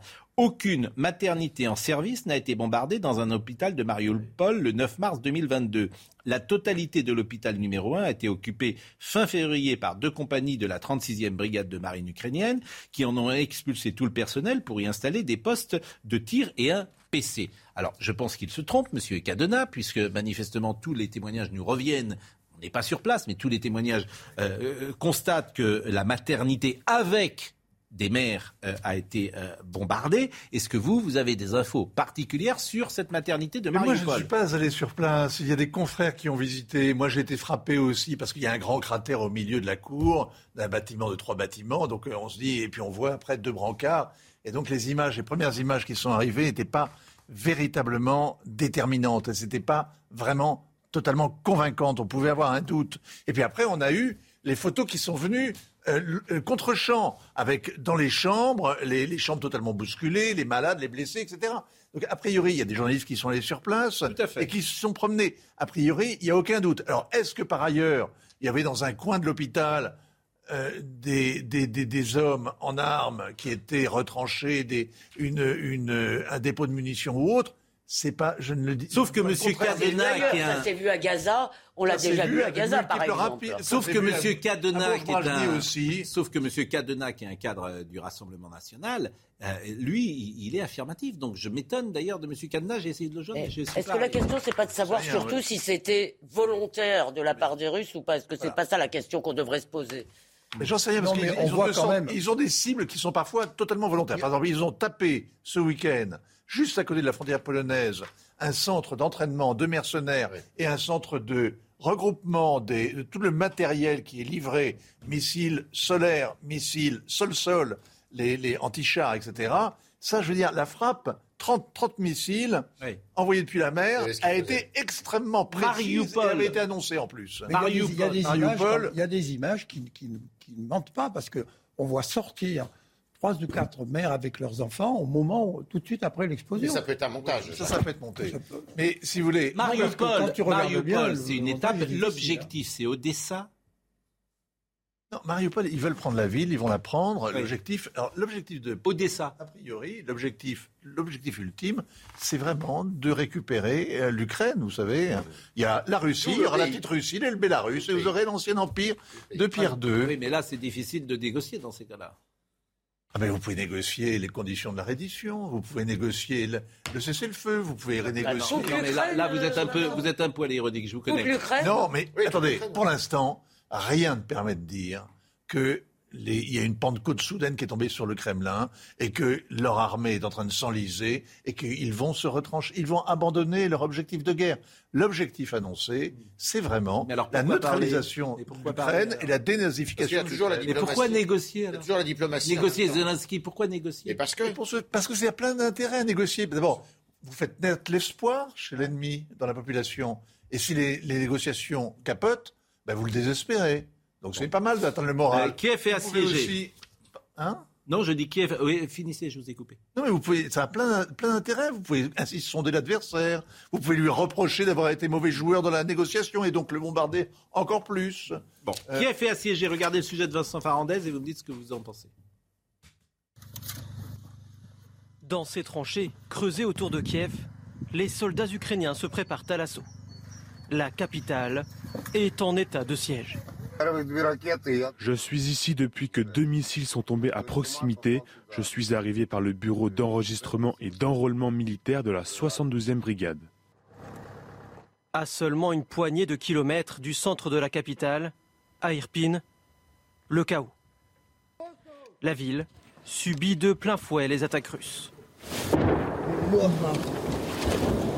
Les Russes veulent nous intimider pour que l'on perde notre calme. C'est notre quotidien. Quand il y a des explosions, on se met à terre, puis on se relève. Pendant ce temps, les évacuations de militaires blessés et de civils se poursuivent tant bien que mal. L'encerclement de la capitale se met en place. À l'opposé d'Irpin, la ville de Brovary est au nord-est de Kiev. Ici, c'est un entrepôt de nourriture qui a été bombardé. De ce dépôt, il ne reste plus rien. Bon, euh, il y a 2,5 millions et demi d'Ukrainiens qui, sont, euh, qui ont fui le pays. D'ailleurs, en Pologne, ce pays qui était voué aux gémonies, les Polonais sont magnifiques, comme toujours. Il y en a 40 millions qui restent à l'intérieur. Oui, mais les Polonais accueillent, euh, comment dire, les Ukrainiens de manière exceptionnelle, formidable, charitable, merveilleuse. Pour le moment. Non, mais il faut le, bah pour le moment, il faut le dire, parce que ce peuple était parfois caricaturé, était montré du doigt. Ce peuple chrétien catholique. Non, mais il était montré du doigt aussi en grande partie parce que Hitler voulait que ça soit comme ça. Oui, non, mais je parlais ces derniers temps. Euh, vous Oui. avez, Ah oui, vous en, je référence, en référence au passé. Parce qu'ils voulaient Oui. pas. Non, c'est parce Oui, qu'ils voulaient pas- pas, non. accueillir les migrants. Et voilà, c'était- C'est parce qu'ils avaient- ils, avaient- ils prétendaient avoir des Ah, je que frontières. vous parliez des Polacs. Ça, c'est Non, non, très non, mal. non, non, non, non. très mal. Bon, et puis, et puis ça, les options politiques de la Pologne étaient euh, montrées du doigt, et puis parfois le catholicisme de la Pologne était euh, moqué. Bah, c'est un pays aujourd'hui qui montre. Pareil pour la Mais Hongrie. non, mais là, attendez, la Commission européenne continue de, de son projet de sanctionner et de prendre à la gorge la Pologne pour lui apprendre l'état de droit. Oui. Bon. C'était un point qu'on voulait faire effectivement euh, sur euh, l'Ukraine ce matin. Il est 10h15. Euh, L'info, tous les quarts d'heure. Audrey Berthaud, les trois infos du jour.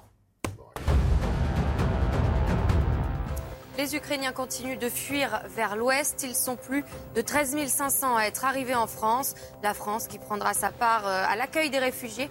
Écoutez Gérald Darmanin ce matin à l'issue d'un point presse, place Beauvau. Qui sont désormais euh, 13 500 à être arrivés sur le territoire national. Ça ne veut pas dire que ce chiffre est le nombre d'Ukrainiens arrivés sur le sol national. D'abord parce qu'il y a des gens qui viennent directement en France sans que nous euh, ne connaissions leur présence, puisque je vous rappelle qu'ils peuvent circuler sans visa dans le territoire euh, Schengen et que par ailleurs une partie d'entre eux quittent ensuite le territoire national pour se rendre notamment en Grande-Bretagne ou en Espagne et au Portugal. Euh, Nous avons euh, demandé euh, avec la ministre déléguée, la ministre au logement et puis l'ensemble des ministères de pouvoir travailler à ce que nous puissions augmenter le nombre de places d'hébergement. Nous pouvons aujourd'hui accueillir jusqu'à 100 000 euh, personnes réfugiées sur le territoire national.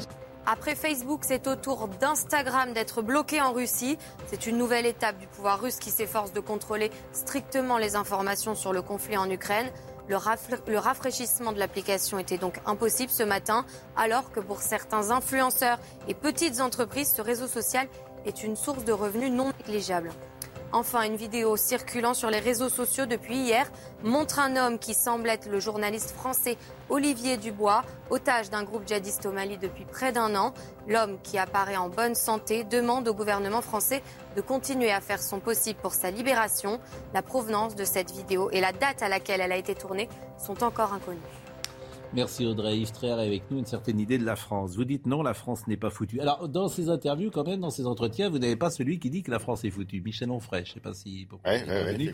Bon, vous dites non, la France n'est pas foutue. Elle n'est pas euh, qu'une idée, elle est aussi un pays en chair et en os, avec des paysages que le monde entier nous envie, des richesses humaines, terrestres et, et spirituelles que personne ne peut nier. Chassez la honte et aimons la France parce que la nature l'a faite belle et l'histoire l'a faite grande, ainsi que l'enseignait l'historien Ernest Lavis au début du XXe siècle. Euh, la France n'est pas foutue. euh, Non, elle est pas foutue. Bah non. Euh, Dans le concert des nations, si Mais vous, vous regardez, dites, et si on se sauf compare, que vous venez de dire vous-même que cette campagne électorale, c'est un mais témoin. oui, mais vous avez vu les hommes politiques et les femmes politiques du moment, sérieusement, vous par pas- rapport à, ce- à ce- à ceux ou Vous celles qu'on pas a eues, confondre les hommes et les femmes politiques d'aujourd'hui Oui. avec le peuple français et ceux qui font la France. Ah ben c'est un révélateur. Alors vous savez ce que dit c'est euh, un révélateur. bah, ceux qui font la France, bah, c'est pas euh, évidemment les hommes politiques, c'est euh, les publicitaires, les journalistes, les chefs bon d'entreprise, les, euh, euh, les, les mécaniciens, euh, les dactylos, les... Alors, alors, cher ami, on va, on, va, on va prendre le cinéma français. Il est mieux ou il est moins bien qu'avant? Bah, écoutez, moi, euh, quand j'étais gamin, il y avait énormément de critiques contre le cinéma de la nouvelle vague. Je suis désolé, mais Truffaut, c'était pas la tasse de thé de tout le monde. hein. Non, dites-moi vraiment ce que vous pensez. Le nouveau roman, par exemple, le nouveau roman. Est-ce que les gens aimaient le nouveau roman C'est illisible. Je vous pose le cinéma français. Vous trouvez qu'il est mieux ou moins bien qu'avant? Sérieusement. Bah, écoutez, en tous les cas, on produit toujours autant de cinéma, c'est pas Oui, pour mais ça il est qu'il subventionné. bon. Vous n'osez est pas répondre. Le- le- euh, les écrivains français, les philosophes français. Les écrivains Les- français, il y a- il y, a des bons écrivains français. Oui. Bien sûr. Oui, bien sûr. Et des philosophes aussi. Euh, par exemple, euh, les, les années vie 60, culturelle c'est qui, le, c'est qui, le, c'est Bon. qui le philosophe des années 60 C'est Jean-Paul Sartre. Bah, je suis désolé, Jean-Paul Sartre, moi, c'est pas ma tasse de thé. La, euh, la- comment dire, les artistes français, la chanson française? Euh, bah oui, je trouve qu'il y a d'excellents artistes français. Ah, mais vous êtes complètement. Mais Yves, il faut- là, il faut dire, le. Figaro est faut- devenu. Non, non, mais non, non, d'abord, att- plusieurs Hop. choses. Un, Vous je n'êtes pas du Figaro? Je ne suis pas tout le Figaro. Si. Je suis journaliste au Figaro. Et euh, j'ai pas du tout honte parce que c'est un magnifique titre et, je le défendrai Oui, toute ma vie. oui. Première chose. Deuxième chose, je suis désolé, mais notre pays produit tous les jours des choses magnifiques. Il faut arrêter de se mettre la tête dans le sac. Qu'est-ce qu'on a produit Évidemment. par exemple? Parce que on a surtout produit le chemin de fer dans les années 70 avec le TGV. euh, on a produit euh, comment dire le Concorde. On a produit. Des... Moi j'ai l'impression que beaucoup de choses se sont arrêtées il y a est-ce que 30 vous- ans. Est-ce que vous voyez pas des gamins Le là, qui nucléaire. sont qui- Ouais. Moi, par exemple, j'ai un fils. Je vais vous dire qu'à 30 ans, il a créé une start-up. Hein. Ils étaient 4 il y a 5 ans. Ils sont 80 aujourd'hui. Bah, C'est dur d'être un homme ordinaire Ah avec ouais, un bah, père voilà. extraordinaire. Voilà. Mais moi, je suis, mais je suis Très tout à fait d'accord avec toi. Faut arrêter de se. C'est pas parce que les politiques sont pas bons que les, le- que les Français ne le sont pas meilleurs Vous êtes un peu démago, parce que et vous voyez pas qu'il y a justement aussi... parce que les Français se détournent de la politique qu'on n'a pas de bons Le politiques. Tu vois pas que les, Parce que les, les gens bons qui sortent des écoles d'ailleurs, ils vont dans le business et plus dans la politique. hein. Ah, il y en a pas- il y a ça, n'affaiblit pas la France pour je- autant. juste deux choses. la Vous langue, êtes- par exemple. Vous êtes sorti de quelle, de quelle- en quelle année de Vous avez eu le bac en quelle année, Yves? 1978. et après, et après, vous avez fait Sciences Po, vous avez fait. Non, non, non, non. J'ai euh, essayé de faire normal sup. euh, on n'a pas voulu de moi. Bon. Donc j'ai Et- fait quelques Ah bah, ça vous fait un autre point commun avec Emmanuel Macron. Non, mais par exemple, l'école, l'enseignement, vous trouvez que c'est Vous avez créé une association. pareil, moins bien Le Écoutez, niveau. déjà, j'ai toujours entendu dire, même D'accord. euh, longtemps, que quand vous étiez lycéen euh, au fin fond d'une banlieue, bah, c'était pas bon. Non mais Ah, Yves, lis aujourd'hui de la copie qu'on pas dit que c'était t'envoie. pas- C'était super, mais ça va, faut arrêter. Eh, oh, oh, la oh. tête dans le Non mais c'est incroyable. Avancez, C'est incroyable. Non mais donc on n'a pas le droit de dire que y, compris, y compris- eh ben merci, voilà. y compris d'ailleurs nous, on est peut-être moi, plus de dire le médiocres. contraire Oui, alors euh, Robert Ménard, Robert Ménard, Robert Cohen est avec nous. Là, ça va vraiment mal. Vladimir Macron. Robert Cohen, Ménard. le masque. Le masque, la muselière. Nous ne l'avons plus. Jusqu'au 24 avril. 24 avril, c'est le deuxième tour. 24 avril, 25 avril, à mon avis, le masque est de retour. Mais là, on est en campagne électorale, faut faire semblant. Donc, euh, on on nous l'enlève, on nous donne il y a un petit répit. Bon, euh, c'est bien. C'est bien, il n'y a, plus de Covid, c'est fini. Le Non, Covid, non, non, dans la nuit du du Covid. 24, euh, dans la nuit, on est combien aujourd'hui? Le, Dans la nuit du 13 au 14, le Covid s'est arrêté en France. Bonjour Robert. Bonjour. Non, non. euh, il, est temps, il était temps d'arrêter le masque. Bien sûr, on- on n'est pas très fiers que l'épidémie remonte un petit peu en ce moment à cause d'un nouveau variant qui est dérivé, euh, qui s'appelle le BA2. On a aussi baissé la garde, mais c'est pas grave, ça donne majoritairement des formes mineures. Et au bout d'un moment, il faut arrêter. Je ne dis pas qu'en avril, si l'épidémie remonte de façon intense, il ne faudra pas renforcer les mesures d'hygiène. Mais je pense qu'aujourd'hui, trois points. Jouer sur la qualité de l'air, aérer vos pièces, c'est une bonne façon de lutter. Protéger les plus fragiles, c'est très important. Je trouve que les plus fragiles aujourd'hui, eux, devraient porter un masque et peut-être même un masque euh, FFP2 parce que le virus circule pas mal. Et puis, et puis pour le reste, on a une population qui est plutôt bien immunisée parce que les couvertures vaccinales étaient, étaient bonnes, parce que Omicron est déjà passé. Euh, donc on, on a beaucoup de chances que cette vague se passe plutôt bien. Bon, on est immunisé, euh, tout va bien. Euh, vous êtes, oui, il y a un petit peu de. Vous êtes au parloir là, peut-être? Vous êtes, euh, vous êtes. Non, pas du tout. Je, je suis dans une salle de consultation entre deux consultations. ça, ça, résonnait, je me disais, où, est Robert Cohen Je ne souhaiterais pas qu'il vous soit arrivé quelque chose, bien évidemment. Euh, bon. Euh, bien évidemment. Avec Colonna ou euh, Non, non s'il vous plaît. Pas de, euh, non, pas de, pas de, pla, pas de plaisanterie de ce type. Robert Cohen, la Chine qui reconfine. Alors la Chine s'est complètement plantée parce que la stratégie zéro Covid, qui était la stratégie de la Chine. C'est effrayant, par exemple. Il y a 9 millions d'habitants de la ville de Shangun euh, qui euh, sont reconfinés. Et en fait, ils sont reconfinés pour l'Omicron qui a priori peu dangereux, moins létal. C'est-à-dire que toute leur stratégie à eux, elle est par terre parce que depuis le début, ils sont à zéro Covid. Ils ne sont donc pas immunisés. Et donc, euh, d'une certaine manière, c'est une satisfaction pour ceux qui ont, eu une stratégie contraire. Absolument. Et puis, la, stratégie Covid-0 n'immunise pas la population. Il faut la coupler avec des programmes de vaccination, avec des vaccins qui sont à la fois efficaces et généralisés. Vous avez une stratégie de zéro Covid aussi en Australie, vous avez une stratégie de zéro Covid en Nouvelle-Zélande, et comme ils ont très bien vacciné la population, les hôpitaux sont moins chargés de la vague Omicron, parce que Omicron est tellement contagieux, Pascal. Euh, Omicron est trois à quatre fois plus contagieux que la souche originale. Donc, pratiquement, c'est impossible de la contenir si on ne prend pas en même temps une bonne couverture vaccinale et si, euh, entre le mélange couverture vaccinale et attraper des formes Covid de mineurs, on va arriver progressivement à une immunisation de la population. Eh bien, merci. Merci beaucoup, Robert Cohen. C'est toujours extrêmement précis et efficace aux interventions.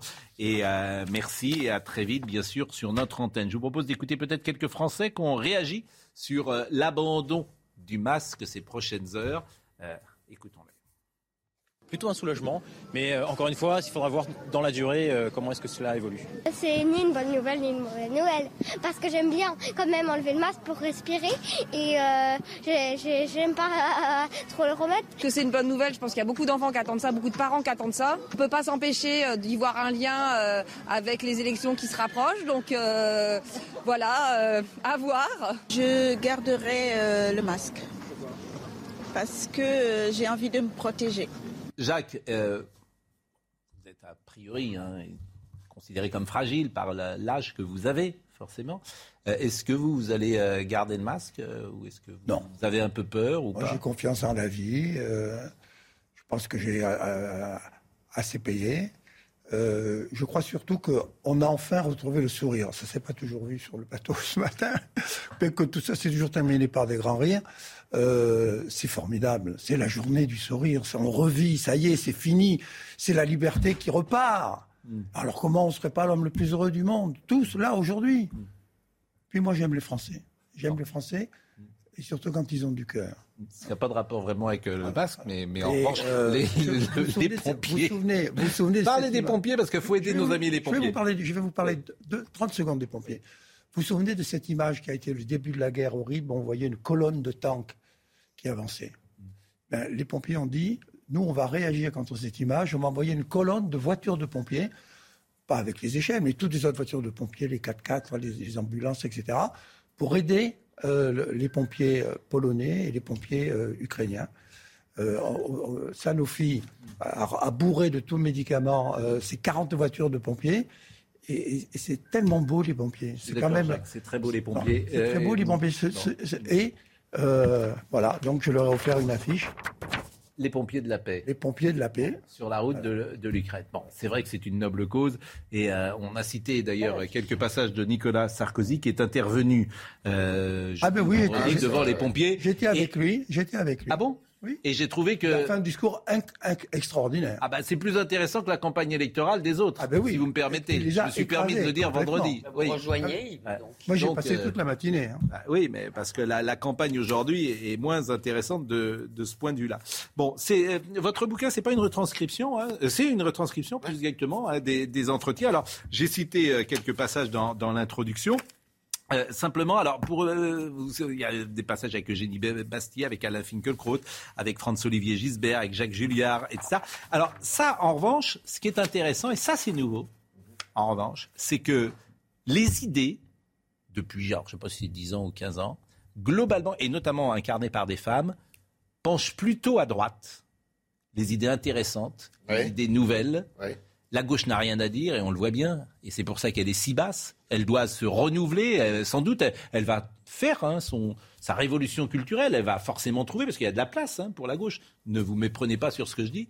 Mais il y a une pensée de droite qui s'est mise en place depuis 10-15 ans, plus affirmée, euh, plus brillante, plus c'est intelligente. un- C'est un, retour de balancier. Alors, bon, il y a quand même Arlette Laguillet aussi. Hein. Elle Oui. n'a pas changé. Hein. Oui. Dire, euh, par rapport à son discours de 1974. Oui, mais justement, ce que vous dites, la gauche ou, ou n'a pas changé, ou a évolué si mal que les gens s'en sont Ce qui est détournés. intéressant dans cette histoire, vous savez que cette euh, phrase, une certaine idée de la France, c'est euh, le début des mémoires de guerre du général de Gaulle.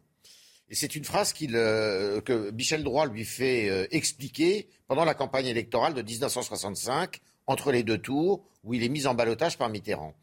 Et ce, que je- ce qui- ce qui m'amuse, c'est qu'en 1965, quand le général de Gaulle est en campagne électorale, pour beaucoup à gauche, c'est un, affreux facho. euh, Il y a eu euh, le livre de Mitterrand, euh, Le coup d'État permanent, tout ça. Et ce qui est intéressant, c'est que tous ceux qui ont manifesté contre le général de Gaulle dans les années 60, Alain Finkielkraut, Michel Onfray, Régis Debray, eh bien aujourd'hui, sont ceux qui sont les gardiens du temple de la nation française, qui sont les gardiens d'un certain républicanisme qui était celui défendu par le, général de Gaulle. Donc ce qui, ce qui est assez drôle aujourd'hui, c'est de voir que des types qui étaient considérés comme des gauchistes même, eh bien, sont les gaullistes les plus patentés de notre, de notre période, euh, quelques 50 ans après. C'est ça qui est assez drôle, et c'est aussi ce que je raconte dans ce livre. La nation française s'est-elle perdue aujourd'hui dans la mondialisation? C'est une question que vous posez à Alain Ça, c'est Finkielkraut. une grande question. ouais. Je ne dirais pas qu'elle s'est perdue dans la mondialisation, elle risque de se perdre dans une sorte d'autocritique forçonnée. Certes, la France dans la mondialisation peine à trouver sa place, mais il y a plus grave que cela. Il y a l'idée que toute affirmation d'une identité nationale risque de relever de la discrimination et du racisme à une époque de migration et à une époque où, sous l'effet effectivement de la Shoah, de l'Holocauste, la seule religion que l'on veut bien admettre, c'est celle de l'humanité. Joli, non? C'est surtout très intéressant. Ah oui, c'est intéressant. Et là, le, le débat. Le euh, problème de la droite, c'est qu'elle n'a pas trouvé son incarnation. La gauche a trouvé son incarnation avec Mitterrand, Ça et avec Jospin, Non, mais- et la droite n'a pas Non, non, mais ça d'incarnation. dépend de quelle droite on parle, parce qu'il y a plusieurs droites en France. Oui, toutes mais enfin, droites. ne, ne serait-ce qu'au moins l'ensemble des droites. Et on peut dire que le président sortant est une incarnation d'une certaine droite. C'est fini. Une droite libérale, est une droite li- minoritaire en France, mais qui est une droite. C'est terminé. Vive Macron. Il est 10h30 tous les quarts d'heure désormais. Tous les quarts d'heure désormais, c'est Audrey Berthaud et c'est l'info. Dans l'actualité ce lundi, la fin du port du masque dans les lieux clos. Ça y est, plus besoin de le porter dans les entreprises, les collèges, lycées, magasins ou encore services publics, mais il reste obligatoire dans les transports en commun et les établissements de santé. Puis à partir d'aujourd'hui également, vous n'avez plus besoin de montrer votre, QR code pour aller au restaurant ou au cinéma. Il sera exigé uniquement dans les hôpitaux, maisons de retraite et établissements pour personnes handicapées. Le cadeau du gouvernement face à la flambée des prix du carburant. À partir du 1er avril, tous les automobilistes vont bénéficier d'une remise de 15 centimes par litre, une mesure appliquée pour une durée de 4 mois. À l'international et au 19e jour de la guerre en Ukraine, la capitale est en état de siège. Ce sont les mots d'un conseiller du président Zelensky. Une frappe contre un immeuble résidentiel à Kiev a fait au moins un mort et 12 blessés selon les services d'urgence ukrainiens. Les troupes russes encerclent la ville, tandis qu'une nouvelle session de pourparlers est prévue en fin de matinée entre les responsables russes et ukrainiens. Et puis en Russie, l'application Instagram est inaccessible depuis ce matin. Le Kremlin l'accuse de propager des appels à la violence contre les Russes. Le réseau social figure désormais sur la liste des sites en accès restreint où figurent les réseaux sociaux Facebook, Twitter ainsi que plusieurs médias critiques pouvoir russe. Merci, cher Audrey, de nous avoir accompagnés pour euh, cette euh, nouvelle édition, nouvelle formule de notre euh, matinée d'une heure trente. Merci à Elisabeth Lévy, qui n'a pas été censurée, je l'espère, durant cette émission. Jamais. Je ne me laisse pas Je vous censurer. remercie euh, beaucoup. Est-ce que vous pouvez montrer ce grand livre à l'antenne, s'il vous plaît, Charlie? Si. Mais montrez... montrez ce grand livre, ce grand livre qui, qui, qui, qui nous intrigue. Je ne sais, si ça se trouve, on... eu le temps de l'ouvrir. En plus, si ça se trouve, si ça se trouve, on ouvrirait, on verrait euh, penser à prendre du pain, acheter du lait, des choses comme ça. Mais bon, exactement. Audrey Missiraka était avec nous euh, à la réalisation. Rodrigue euh, Le Prado était là. Merci à Rémi à la vision. Merci à Charlotte Gordza.